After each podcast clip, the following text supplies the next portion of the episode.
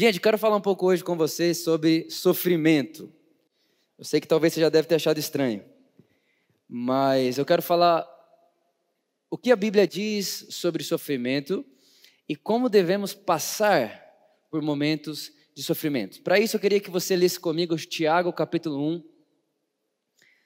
livro de Tiago, no capítulo 1, nós vamos ler o verso de número 17. Tiago, capítulo 1, nós vamos ler o verso 17.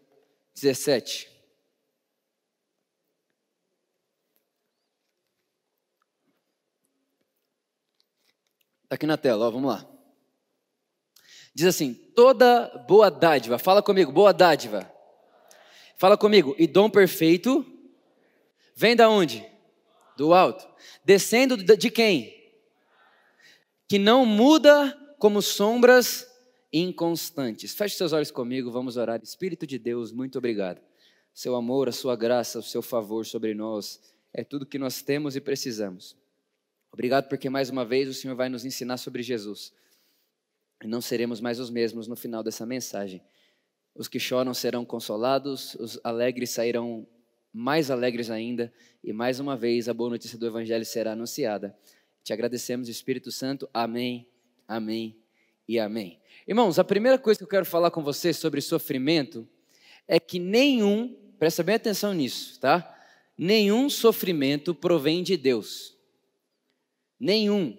O que, que, você precisa, o que, que, nós, o que, que nós precisamos entender aqui nesse momento? Tiago deixou muito claro para mim e para você o que, que pode vir de Deus. Ele está dizendo ali, ó, toda boa dádiva e todo dom perfeito vem de quem? Do Pai das luzes, que não muda como, como sombras inconstantes. Irmão, vamos lá. Nós já falamos isso aqui diversas vezes e isso nós vamos repetir isso o resto da nossa vida. Se nós queremos entender e compreender qual que é a perfeita vontade de Deus para o ser humano, nós temos que ir aonde? No Éden. Antes do pecado existir. O que, que aconteceu no Éden? Deus fez Adão e deu a terra para quem? Para Adão. Irmão, isso precisa ser cravado na nossa cabeça de uma vez por todas. A terra não é de Deus. A terra, a Bíblia diz que Deus deu para o homem. A Bíblia diz que os céus é para a glória de Deus e a terra Deus presenteou o homem. É por isso que quando Deus coloca Adão no jardim, Deus olha para Adão e fala: Adão, governe sobre todas as coisas. Quem governa a terra, irmão, é o homem. O homem é o governante da terra. O homem que vai remir a terra. É por isso que quando Jesus morre na cruz, presta atenção nisso. Jesus não morre pela terra, Jesus morre pelo homem.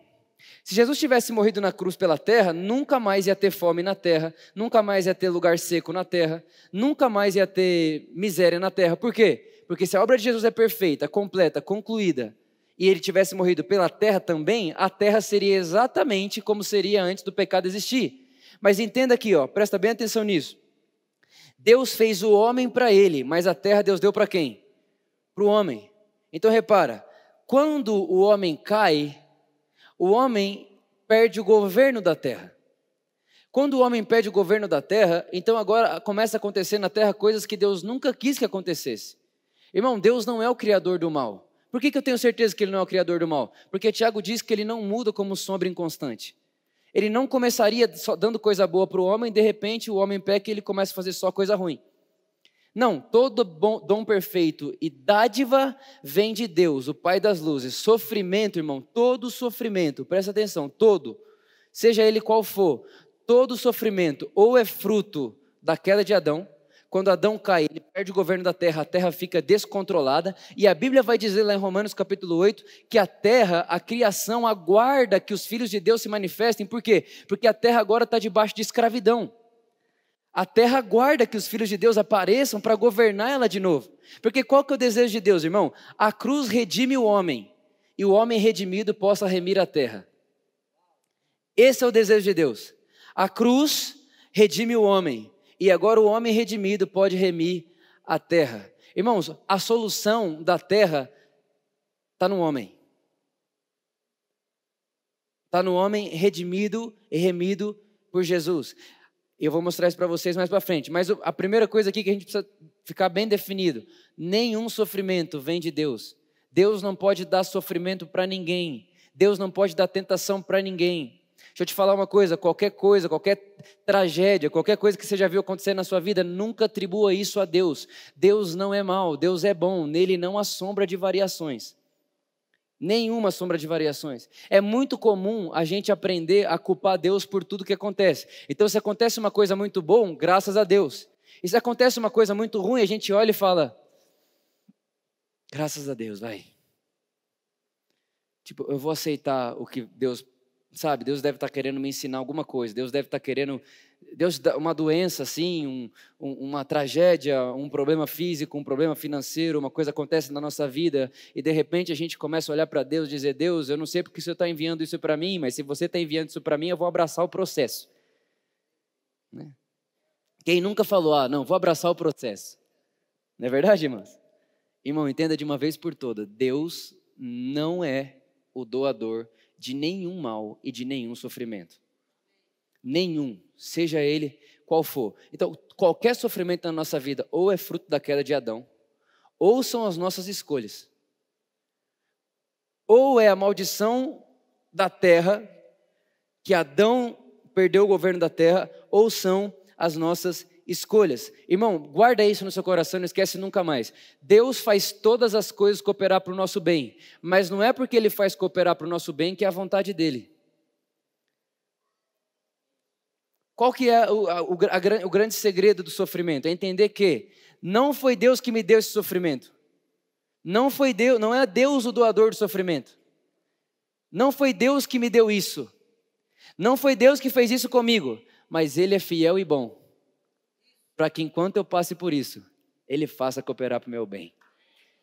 Irmãos, esse é o Deus que nós servimos. É um Deus que não quer te tentar, que não quer te provar. É, as pessoas falam, não, Vitor, Deus vai provar a nossa fé. Irmão, presta atenção. Você só precisa provar alguém que você desconfia, sim ou não? Por que, que tem prova na faculdade? Porque o professor não acredita que você sabe. Como que você prova para ele que você sabe? Indo bem na escola. Sim ou não? Agora, você acha mesmo que Deus precisa colocar você numa mesa e te provar? Não. Por que não? Porque Ele não desconfia de você. Irmão, Deus não está na sala de aula olhando para você e falando, vamos ver se você vai passar de ano. Jesus passou de ano, irmãos. E quando Jesus passa de ano, um obedece, para que todos os que creem passem junto com ele. Ah, não, Vitor, mas você. Agora tem um. Estão falando. Tão, enfim, deixa quieto o que estão falando. Não, mas estão é, dizendo que aqui na Igreja por Amor não se prega o Velho Testamento. Na verdade, não é que não se prega, não se vive o Velho Testamento, é diferente. O Velho Testamento não é para ser vivido. O Velho Testamento é a história de Deus com Israel, da qual eu não faço parte, não sou judeu, graças a Deus. Sou brasileiro, amo o Brasil e graças a Deus que eu vivo aqui. Porém, qualquer coisa do Velho Testamento que não aponte para a obra perfeita de Jesus não funciona para nós. Só isso. Agora, se alguém quer pegar, por exemplo, as histórias do Velho Testamento e utilizar de base para o que a gente vive hoje, irmão, de verdade, pegar uma história do Velho Testamento e usar de base, de base hoje é a mesma coisa dizer para Jesus que ele veio para a terra e não mudou nada. Se eu posso ter a mesma vida que Jó teve hoje, depois de Jesus ter vindo na terra, por que, que ele veio? Se Deus precisa provar você como ele provou Elias, Moisés, por que, que Jesus veio? Irmão, a nossa aprovação não está com o nosso. Irmão, pensa assim, ó. Toda prova tem um nome em cima, sim ou não? Quando Deus recebeu a sua prova, não estava escrito seu nome, estava escrito Jesus Cristo de Nazaré. E você recebeu a nota dele, não a sua. Por isso você não pode esperar de Deus uma coisa que Jesus não espera, porque Deus não vai te retribuir conforme você, Deus te retribui conforme Cristo Jesus. Irmão, tem alguém entendendo o que eu estou falando aí, pelo amor de Deus? Agora olha só, presta atenção. Olha o que diz 1 Coríntios capítulo 10, verso 13. 1 Coríntios capítulo. Esse eu quero ver, quero ler aqui na tela. 1 Coríntios capítulo 10, verso 13. Não, não. Não é esse não. Deixa eu ver. Isso, 10, 13. Ó, oh, presta atenção. Não sobreveia a vocês tentação. Irmão, essa palavra tentação no original pode significar provação ou sofrimento. Então vamos fazer um aglomerado aqui. Não sobreveia a vocês tentação, provação ou sofrimento que não fossem comum aos homens. Repare, irmão, tem coisa na nossa vida, irmão, que acontece porque é comum acontecer. É normal. Acontece, irmão. Acontece, né? E Deus é o quê? Fiel. E Ele não permitirá que vocês sejam tentados, provados ou sofram além do que possam suportar. Mas quando forem tentados, Ele lhes providenciará o quê? Irmão, repara, tem gente que acha que Deus manda tentação. Deus não manda tentação, irmão. O que Deus manda é o livramento. Irmão, Deus não manda. Ah, não, Vitor, Deus manda tempestade. Não, irmão, Deus não manda tempestade. Não, Vitor, mas é a tempestade lá que estava lá, não deixando o, o, Paulo atravessar. Irmão, repara, antes de Paulo entrar no barco, que aconteceu todo aquele BO, o Espírito Santo falou com ele: não vá. Falou, Paulo chegou e falou: gente, o Espírito Santo falou para mim para a gente não ir. Aí todo mundo: não, vamos sim, vamos sim, vamos sim. Aí o que eles fizeram? Foram. Quem tinha falado para não ir? O Espírito Santo. O que acontece no, no, mar? Uma tempestade. Quase morre todo mundo. Mas foi Deus que enviou a tempestade? Não, Deus já tinha enviado o livramento. Eles não quiseram ouvir. Aí alguém fala: não, Deus enviou a tempestade para provar a fé deles. Não, irmão, Deus não enviou a tempestade. Deus já tinha enviado o livramento. Mas eles foram, sim ou não? Mas ainda que eu ande pelo vale da sombra da morte, eu não vou temer mal algum. Porque eu posso até ter escolhido errado. O Espírito Santo falou, não vai, eu fui. Mesmo quando eu vou, irmão, o Espírito Santo não fala, agora que foi, se vira. Ele fala, ainda que você vá, num lugar que eu falei para você não ir, ainda lá eu estarei e eu te livrarei. Irmão, deixa eu te falar uma coisa, eu, sou, eu vou te falar, pode escandalizar, eu sou tão abençoado que até quando eu erro eu acerto. Irmão, já errei muito, mas não lembro de um erro que não ficou bom no final. Hum. Essa está digerindo, né? Só que essa verdade não é verdade sobre mim, é sobre Jesus. E se é sobre Jesus, também é sobre você. A Bíblia diz assim, ó. Tudo, tudo que o justo propor a se fazer, prosperará. Te pergunto, tudo, está escrito tudo que é certo ou tudo? Então tudo é tudo, irmão. Vitor, você está incentivando as pessoas a fazerem errado. Não, só estou livrando elas de acreditarem que quando algo vai mal, Deus enviou uma aprovação. Não, Deus nunca manda tentação, Deus sempre habilita um escape. Irmão, Deus, Deus, Deus não te põe no labirinto, Deus te fala o caminho para sair do labirinto. Agora, Vitor, mas e o labirinto? O labirinto, irmão, está escrito, é comum aos homens, você tem que entender, nós estamos na terra. Ah, não, Vitor, mas você tem que entender que nós estamos no mundo, o mundo jaz do maligno. Pera aí, irmão, ó, pera aí. O mundo já, do, já é do maligno, sim ou não? Mas você está sentado aonde? Então, o mundo que você vive não é do maligno. Tem um rei nesse mundo, e esse rei se chama Jesus Cristo de Nazaré. Por isso, irmãos, todo sofrimento, toda tragédia, todo problema, toda vez que você fala, tá difícil a situação, não atribua isso a Deus, não foi Deus que enviou. Vitor, o que, que Deus vai fazer? Deus já providenciou um escape. Irmão, você lembra disso aqui, ó? Tá lá Eliseu e o jovem. Olha que loucura isso aqui. Tá Eliseu e o jovem ali. Você lembra dessa história? Uma guerra lá, tal. O jovem olha e fala assim: Eliseu, esse exército que está vindo aí é gigante. É muito grande, vai dar ruim. Eliseu olha para ele e fala assim: Não existe uma batalha que Deus já não tenha dado a provisão da vitória. Deus abre os olhos dele. Para quê? Para que ele veja que maior é o que está com a gente do que aquilo que está vindo contra nós.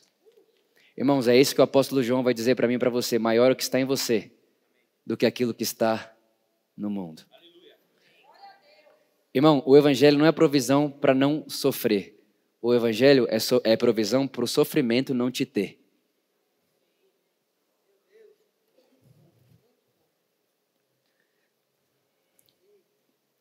Vou falar de novo. O evangelho não é provisão para não sofrer. O evangelho é a provisão para o sofrimento não te ter.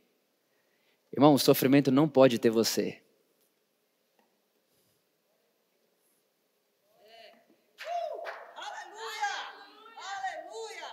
Irmão, tem uma musiquinha antiga muito boa. Eu vou passando pela prova dando.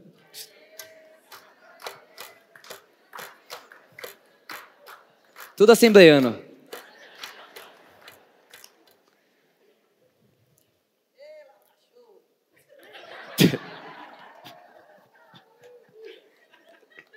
Quem está entendendo o que eu estou falando aí, irmão? Porque o que, que acontece? Quando a gente começa a acreditar e achar que Deus envia sofrimento, a gente começa a abraçar sofrimento como se sofrimento fosse promessa bíblica. Irmão, não tem promessa bíblica que prometa ao justo sofrimento. Promessa bíblica ao justo não é sofrimento, é vida e vida em abundância, vida em paz.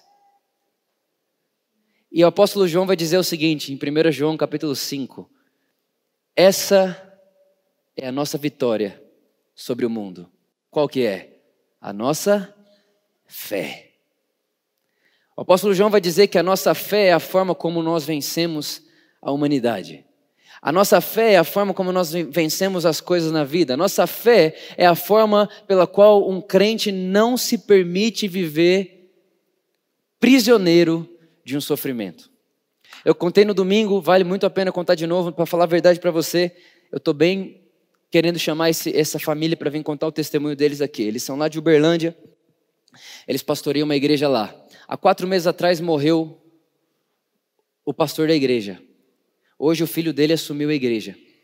Eles vão estar aqui na nossa conferência. Irmão, eu cheguei lá semana passada, quatro meses, quatro, quatro meses que tinha morrido o pastor da igreja, o pai daquela família.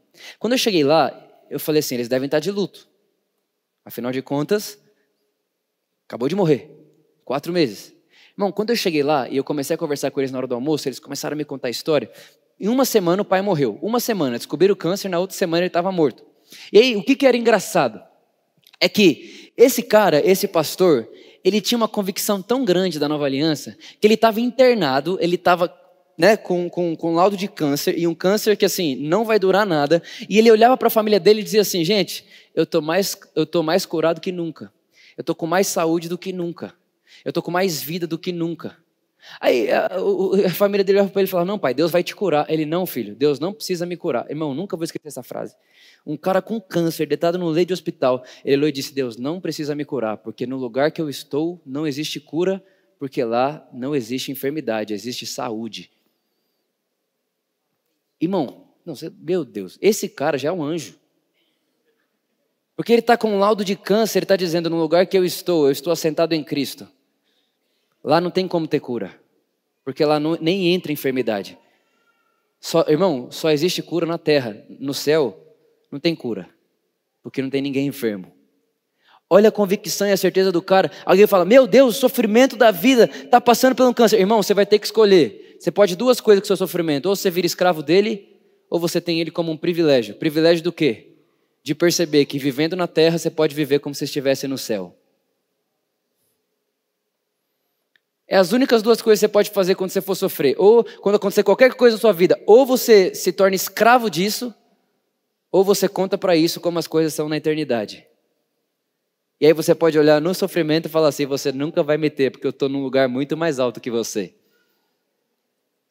A música que nós estávamos cantando aqui agora, para mim, essa passagem que a música canta é uma das passagens mais incríveis da Bíblia. Deus, você sabe da história, Jesus olha para os discípulos e fala para eles: Olha, vai para o outro lado do rio, do mar, e eu vou encontrar vocês. Aí os discípulos olham para Jesus e falam: Jesus, mas como que você vai ir para o outro lado do rio? Aí Jesus falou: Vá e eu vou até vocês. E aí você sabe da história, irmão. De repente os discípulos estão lá no meio de uma tempestade, Jesus estava orando. De repente aparece Jesus andando sobre as águas. Presta bem atenção nisso. Aparece Jesus andando sobre as águas, e quando Jesus aparece andando sobre as águas, todos os discípulos acham que é o fantasma. Até que Pedro olha e fala: Quem é você? Aí ele fala: Sou eu, Jesus, não tenham medo. Aí Pedro fala assim: Se é tu mesmo, manda eu descer do barco. Eu falei: é, Só vi.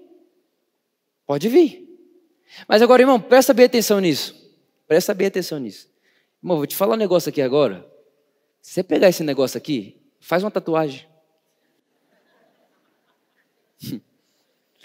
Presta atenção. Vem Jesus andando sobre as águas. Qual que é a verdade, uma das verdades que nós mais falamos aqui? Como ele é, então se ele pode. Presta atenção nessa aqui, então. Pedro fala assim: se é você, manda eu sair. Jesus fala: vem. Ele sai. Enquanto a Bíblia diz que, Jesus, que Pedro está olhando para Jesus, ele não afunda, irmão. Por quê? Porque Pedro está vendo como um espelho. Toda vez que você olha para Jesus, você está enxergando um espelho. Aonde Jesus está, você está. O que ele faz, você faz. O que ele é, você é também. Agora, a Bíblia vai dizer que chega um momento que vem um vento, uma ventania, um sofrimento, uma coisa improvável, uma coisa que você não estava esperando. Bateu um vento muito forte, irmão. E quantas vezes na nossa vida acontece coisas que são trágicas, sim ou não? Não tem notícia que chega na sua vida que você não. Você fala, meu Deus do céu, não estava esperando isso, sim ou não? Você fala, meu, eu estava no melhor momento da minha vida. Eu estou andando sobre as águas. Eu estou no melhor momento, no meu momento melhor espiritual. Parece que tudo vai dar certo agora. Eu estou andando sobre as águas, estou fazendo histórias, coisas estão acontecendo. De repente acontece o improvável. E quando acontece o improvável, você esquece de olhar no espelho e olha para o vento. Quando você olha para o vento, irmão, aí sabe o que acontece quando a gente olha para o vento? A gente lembra que a gente não pode andar sobre as águas. E quando a gente lembra que a gente não pode andar sobre as águas, o que, que começa a acontecer? A gente começa a afundar. Repara, Pedro só começou a afundar quando ele parou de olhar no espelho. Irmão, enquanto você estiver olhando para Jesus, pode bater ventania, tempestade. Irmão, aconteça o que acontecer. Enquanto você estiver olhando para Jesus, você nunca nunca será abalado. Agora, Vitor, e se eu afundar? Você nunca vai afundar. Porque até enquanto você esquece quem você é, você esquece que você pode, que você pode andar sobre isso, Jesus não esquece que ele te disse: Eu vou cuidar de você, aonde quer que você esteja. Ainda que eu esqueça quem eu sou e afunde, Jesus está um passo de mim. E ele pega na minha mão, me levanta de novo e fala assim: Da próxima vez você pode não afogar tem capacidade dentro de você para não afundar. Continue olhando para mim. E aquilo que você me vê fazendo, você pode fazer também. Irmão, quem consegue crer nisso aqui nessa noite? Essa é a verdade do Evangelho. Deus não envia o sofrimento, Deus providencia o escape. Agora eu quero falar com você quatro coisas muito rápido Quatro coisas muito rápido, que são coisas práticas para a gente passar por qualquer tempestade, por qualquer notícia ruim. Irmão, quatro coisas muito práticas, diárias. Primeiro, fala para quem está do seu lado assim: passe o sofrimento descansando.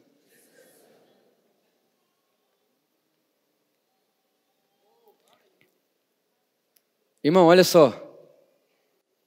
Um dia Jesus está dormindo no barco, quem lembra disso? Jesus está dormindo no barco, começa uma tempestade. Agora pensa nisso, irmão. Pensa se Jesus tinha um sono pesado. Ele dormindo no barco, os discípulos com medo de morrer, Jesus não acordava. Por quê? Porque a Bíblia diz que o sono do justo é perfeito. E mais, em paz me deito e logo durmo. Irmão, deixa eu te falar, você tem problema com sono aqui, olha para mim. Você que tem problema com sono aqui, olha para mim. Primeiro, com o celular na mão você não dorme mesmo. Normal. Então não vem falar que você tem problema no sono, com sono se você vive com o celular na cama. Estou falando que se você está com problema com sono, presta atenção nisso. É uma promessa de Deus que o justo deita e logo adormece. O que, que você vai fazer? A hora que você deitar, você vai dizer: Eu sou justo. Em paz me deito e eu adormeço. Em paz me deito e eu adormeço. Eu duvido, irmão, que você vai conseguir falar isso cem vezes.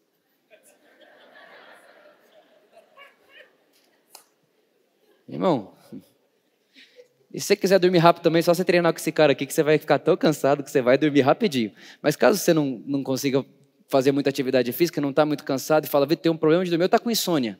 Deixa eu te dizer, justo não tem insônia.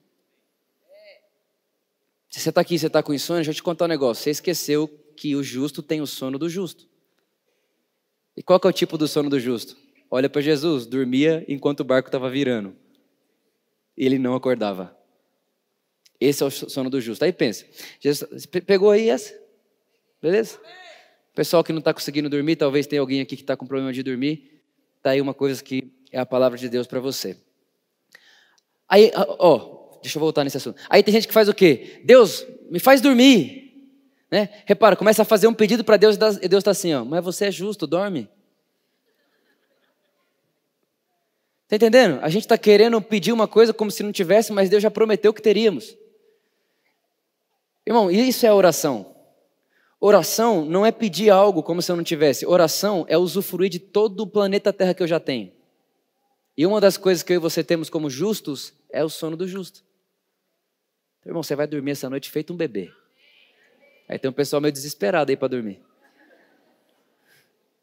Ó, presta atenção, vamos lá.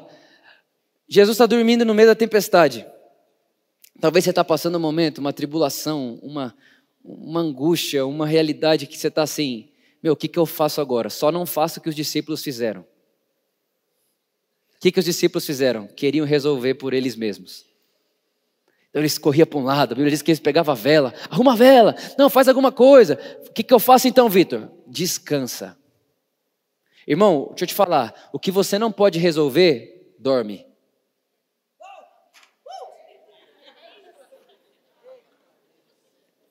Tem muita gente que está querendo resolver coisas que não, consegue, não dá para resolver, irmão, não cabe a você. Vai dormir. Vai dormir. Por quê, irmão? Repara, Jesus está dormindo no meio de uma tempestade. Quando ele acorda, o que, que ele faz? Ele vai na ponta do barco, olha para os discípulos e fala: Vocês têm pouca fé, hein? Vocês vêm me acordar por causa disso? Vocês podiam ter resolvido isso vocês. Ele vai até a ponta do barco e diz: Tempestade, aquieta-te. O que eu estou querendo dizer para você? Primeiro, Jesus não veio para a terra mostrar o que Deus pode fazer. Jesus veio para a terra ensinar como um filho de Deus deve viver. Sabendo que Jesus veio ensinar como um filho de Deus deve viver, ele acabou de mostrar uma coisa para mim e para você. O que, que ele mostrou? Que você pode mandar toda, você pode mandar parar toda a tempestade que antes é capaz de dormir nela. Se você pode dormir numa tempestade, então quando você acorda no meio dela, você pode mandá-la parar. Como eu posso mandá-la parar, Vitor? Pelo poder da palavra. Deixa eu te falar uma coisa, irmão. Por que você não para de pedir ajuda nos irmãos? Pedro, João, Tiago, Mateus, Judas, você só não sabe fazer nada. Pelo amor de Deus, alguém faz alguma coisa. Por que você não para de pedir para todo mundo orar por você, irmão, e descansa? E quando você acordar, não me chama, vai lá e fala: para, tempestade. Porque o mesmo poder, que, irmão, o poder da palavra de Deus não está em quem fala, está na palavra. Por isso que na Bíblia até um jumento falou e aconteceu. Por quê? Porque não é o objeto falante, é o poder da palavra. Irmão, a mesma palavra, a, o mesmo poder que a palavra de Deus tem na boca de Deus, tem na boca dos seus filhos. É o mesmo poder, porque o poder está na palavra. Então o que você vai fazer? Você vai pegar essa situação, esse momento, esse sofrimento da sua vida. Você vai descansar nele primeiro. Ele não te tem. E quando você perceber que você descansou, irmão, aí você vai falar assim: sofrimento. Seguinte, Jesus disse para mim: se eu tiver fé do tamanho de um grão de mostarda, eu vou falar com qualquer montanha e ela vai se lançar no meio do mar. Você ficou parado na minha frente muito tempo, mas é o último dia de vida seu hoje, porque agora eu sei quem eu sou eu vi que Jesus não parou na frente de nenhuma montanha e ficou sentado esperando ela sair. Toda montanha que aparecesse na frente de Jesus, ele mandava ela se jogar no mar, então você vai se jogar no mar agora. E eu vou passar livremente por você. E se tiver um mar atrás de você, o mar já vai se abrindo também, porque eu vou passar no seu meio. E se de trás, já vai abrindo tudo, porque eu não vou parar nunca mais. O que, que é isso, irmão? É o poder da palavra. Sabe o que falta na vida, na vida dos crentes hoje? Postura. As pessoas não têm mais postura, irmão. Sabe por quê? Você, eh, você acaba de pregar sobre provisão. Chega no final da celebração, vem quatro pessoas pedir para você orar para arrumar um emprego. Você acha que aquela pessoa creu? Não creu, irmão. O que, que eu posso fazer? Não tenho o que fazer, irmão. Irmão, deixa eu te contar um negócio. Deus te deu a palavra dele e uma boca. E tudo que ele precisou para fazer tudo que ele fez foi a palavra dele ou a boca. Fala, irmão. É diferente de você ter a fé em Deus e ter a fé do tipo de Deus. A fé em Deus é assim, ai Deus, estou esperando que você faça. Deus, faz alguma coisa em meu favor. A fé do tipo de Deus é a fé que você vai e faz o que Deus faria. E se a gente parasse de esperar em Deus e começasse a agir como Ele agiria no nosso lugar? Eu acho que Ele vai ficar bem feliz. Que Ele vai olhar para você e vai falar assim: tá o pai, tá o filho, hein?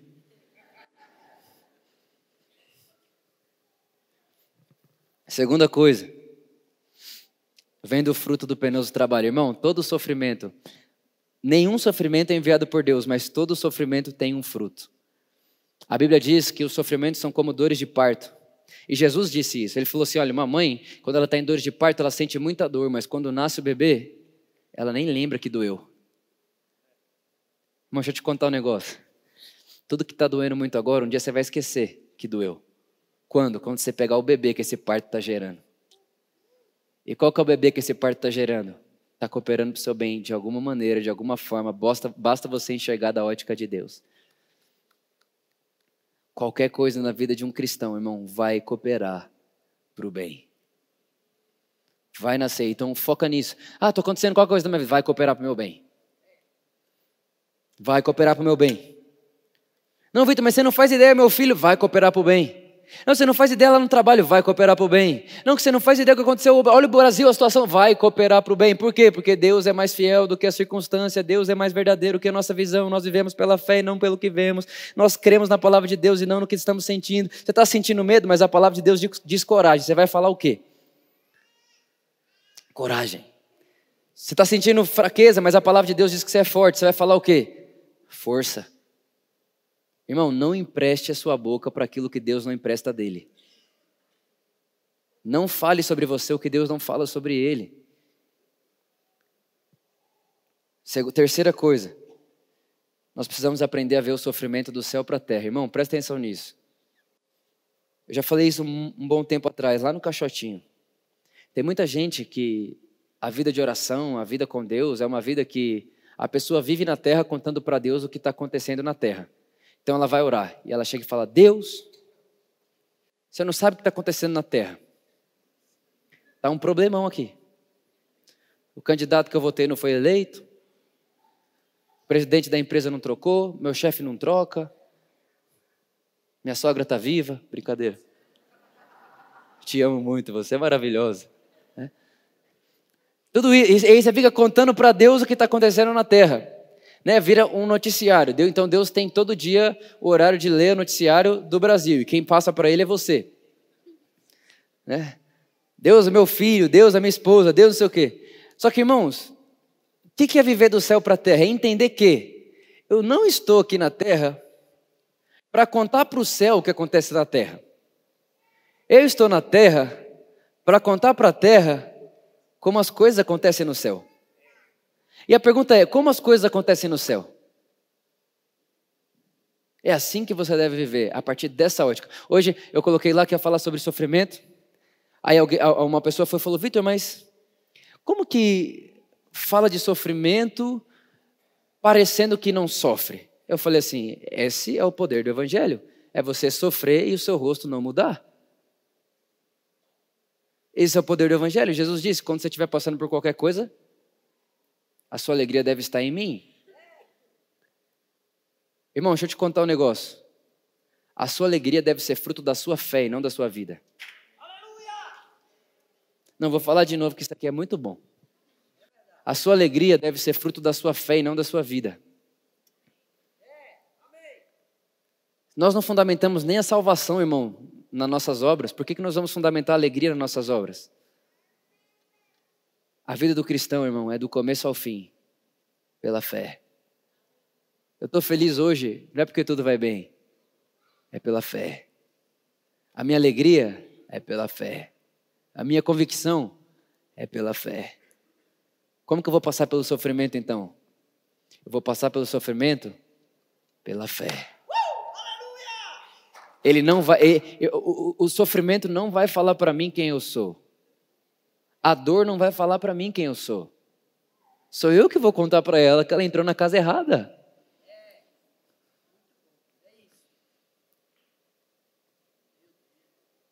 Irmão, você está percebendo quando você começa a falar umas coisas assim, dá um negócio no, no pessoal? Olha aí para o seu lado.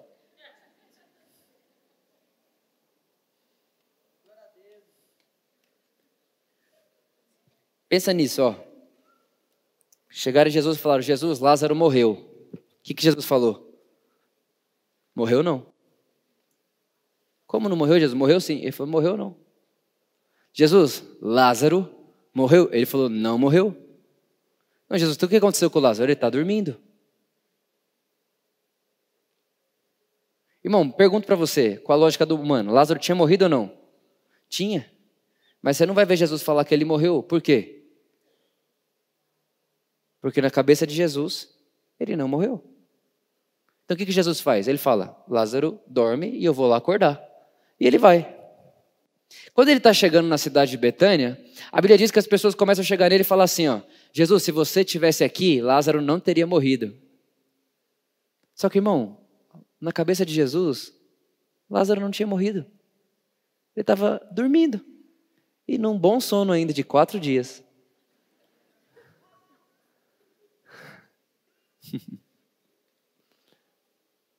Aí Jesus chega assim, ó. Presta atenção aqui no que eu vou te falar. Ó.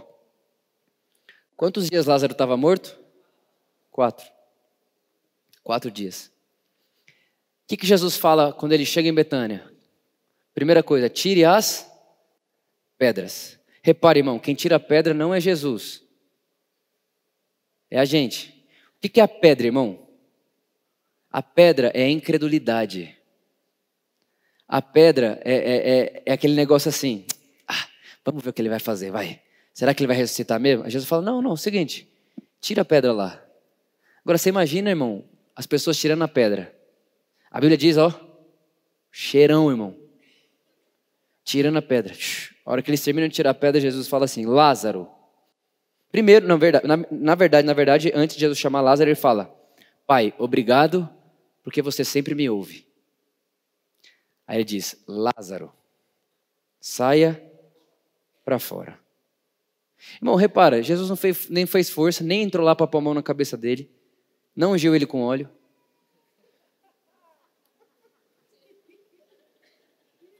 Jesus falou: Lázaro, vem para fora.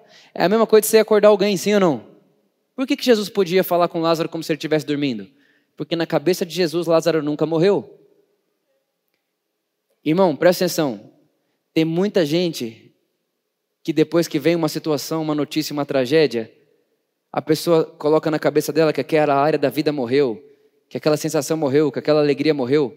E quando você pensa que morreu, irmão, morreu, morreu. Mas e se eu dissesse para você que hoje você pode mudar sua cabeça de morreu para estar dormindo? Porque se você crê que está dormindo, então você pode ir lá e acordar. Talvez você está aqui, tem tantos sonhos que você tinha que parece que morreram.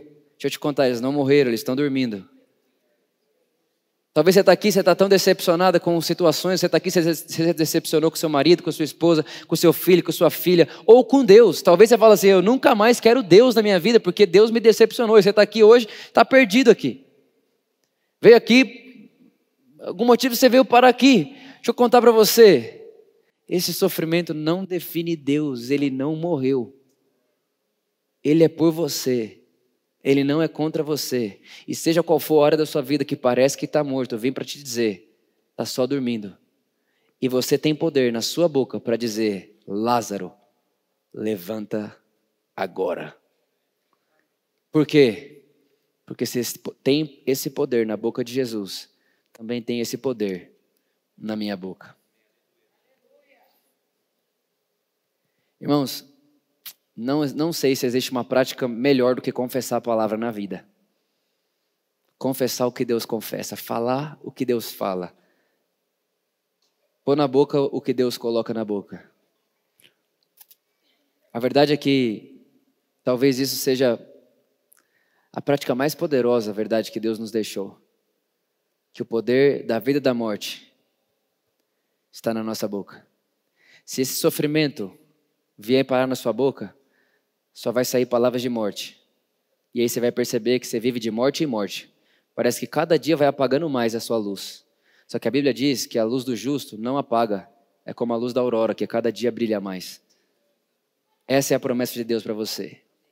Então o que, que você vai fazer, irmão? O que, que nós vamos fazer? Colocar a palavra de Deus na nossa boca e vamos declarar a justiça de Deus sobre nós, sabendo que Deus abençoou Cristo Jesus, o único justo, e eu fui abençoado tanto quanto ele. E qualquer coisa que Jesus não fala, eu não vou falar também.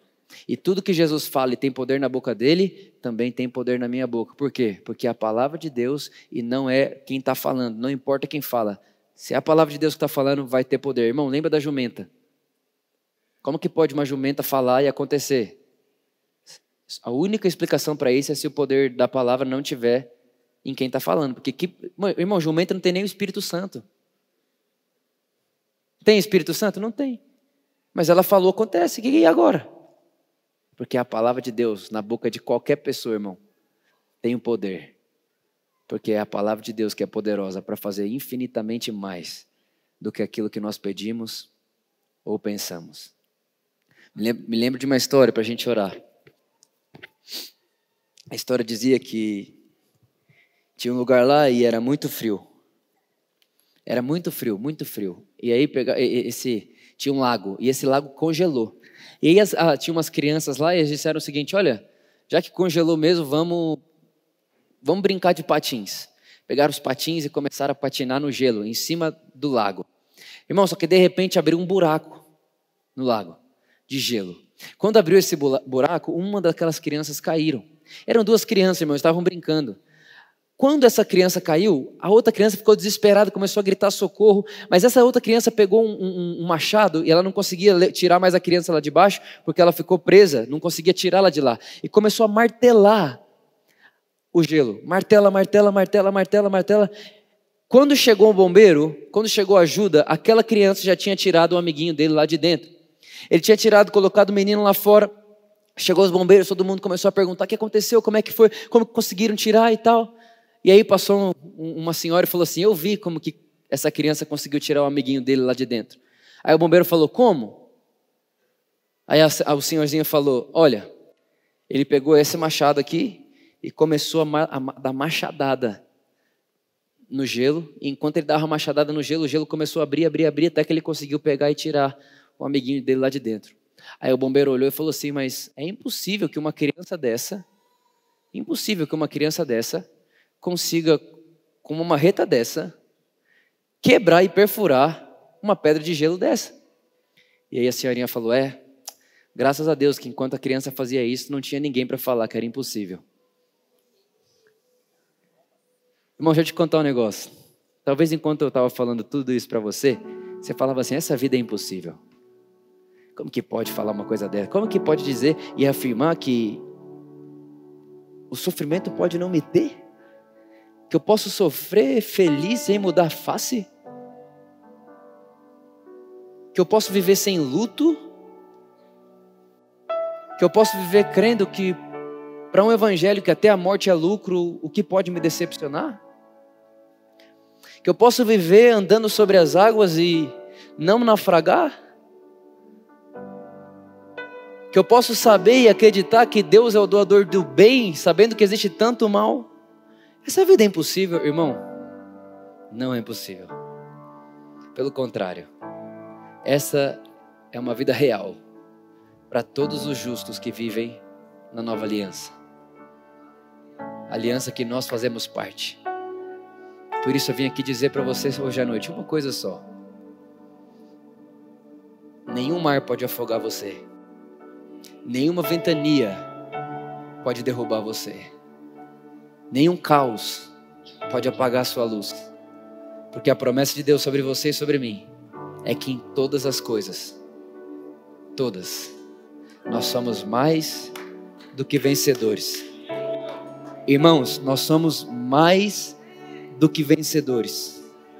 Mais do que vencedores. Não por meio de nós, mas por meio daquele que nos amou. Irmão, a nossa vitória é saber que somos amados. Deus protege o que Ele ama. Deus guarda o que Ele ama. Deus é a favor do que Ele ama. Deus é por você e não contra você. Irmão, não dá e você se torna inabalável. Você constrói a sua casa em Cristo Jesus, fixa seus olhos nele, você se torna inabalável. Pode vir qualquer situação, qualquer notícia, você fixa os olhos em Jesus. Se lembra que você é salvo, se lembra que você é herdeiro de Deus, você se lembra que você e ele são um, que você está em Cristo, que você tem paz com Deus, que você está sentado com Cristo nas regiões celestiais, que ele justifica você, que ele redimiu você, que ele restaura você, que Deus faz do caos bênção, Deus transforma transforma a maldição em bênção. Quem sabe, irmão, essa maldição, esse sofrimento não é uma matéria-prima para um maior testemunho na sua vida. Quem sabe esse momento que você está passando agora não é uma matéria-prima maravilhosa para você olhar e falar assim: parece que não vai dar em nada, mas graças a Deus, que a Bíblia diz que Deus olhou para a terra, estava um caos e disse: haja luz. Eu não preciso que não pareça um caos, eu só preciso da palavra de Deus, e a palavra de Deus eu tenho, porque a palavra de Deus é Cristo, e se eu tenho Cristo, eu tenho todas as coisas Ponto final, irmão, na hora você começa a declarar. Vem a notícia ruim, você começa a falar coisa boa. Vem outra notícia ruim. Eu sou salvo, eu sou justo, eu sou amado, eu sou perdoado. Deus me ama, Deus é por mim, Deus está em mim. Eu estou assentado em Cristo, nada pode me abalar. Eu faço minha casa na rocha. Aí você fala assim: ponto, passou, mas veio outra. Irmão, o mesmo poder que tinha dois minutos atrás continua tendo agora. Eu sou salvo, eu sou justo, eu sou amado, eu sou redimido, eu sou abençoado, eu estou assentado em Cristo. Você fala, mas, mas Vitor, eu vou fazer isso toda vez? Você escolhe. Mas isso é um checkmate. Nunca dá errado. Porque se chama a palavra de Deus.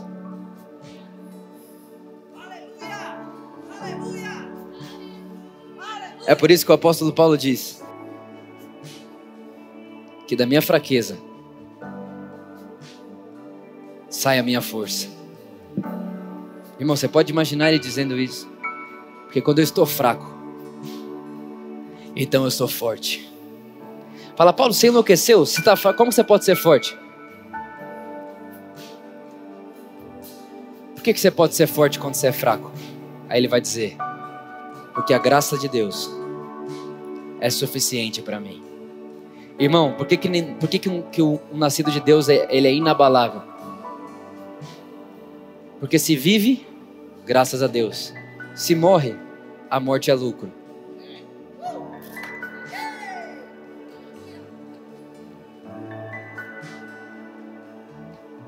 É loucura, irmão. É o Evangelho.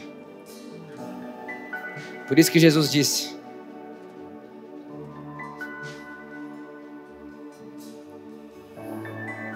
Se vocês estiverem em mim, e a minha palavra permanecer em vocês, a minha alegria estará com vocês.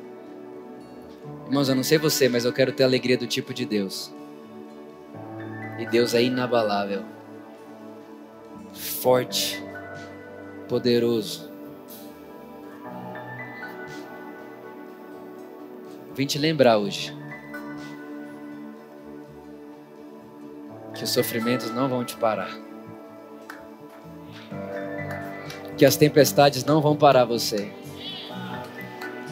que as notícias ruins não vão abalar a notícia boa do Evangelho na sua vida. E lembrar você que para cada sofrimento Deus já providenciou o escape. Para cada momento ruim da nossa vida, Deus já providenciou uma válvula de escape. E qual que é o nome dessa válvula, irmão? Cristo Jesus é o nosso consolo, é a nossa salvação, é a nossa força.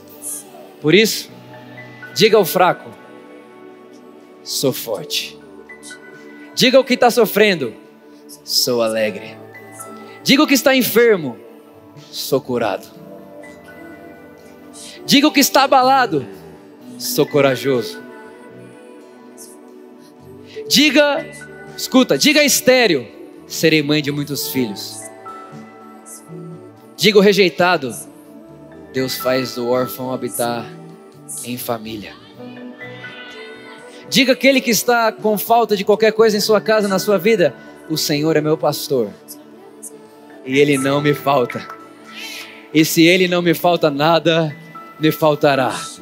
Irmãos, é uma convicção, é uma certeza que você pode olhar e falar assim: Eu sei nada vai me abalar. Ainda que eu ande pelo vale da sombra da morte, não temerei mal algum, porque aquele que disse que estaria comigo é fiel para cumprir. Deus não me enviou essa situação, ele já me providenciou um escape. O escape é Cristo, eu fixo em Cristo Jesus. Eu ando sobre as águas, o mar se abre, a montanha sai da frente.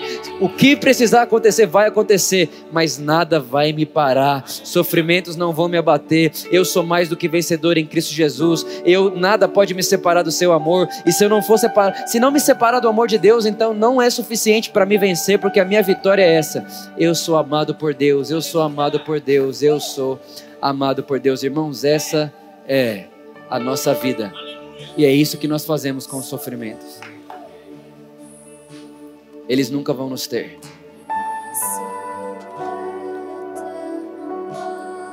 Hoje é um dia para você se lembrar que você é inabalável. Nada vai te abalar. Nada vai te abalar. Fica de pé comigo no seu lugar.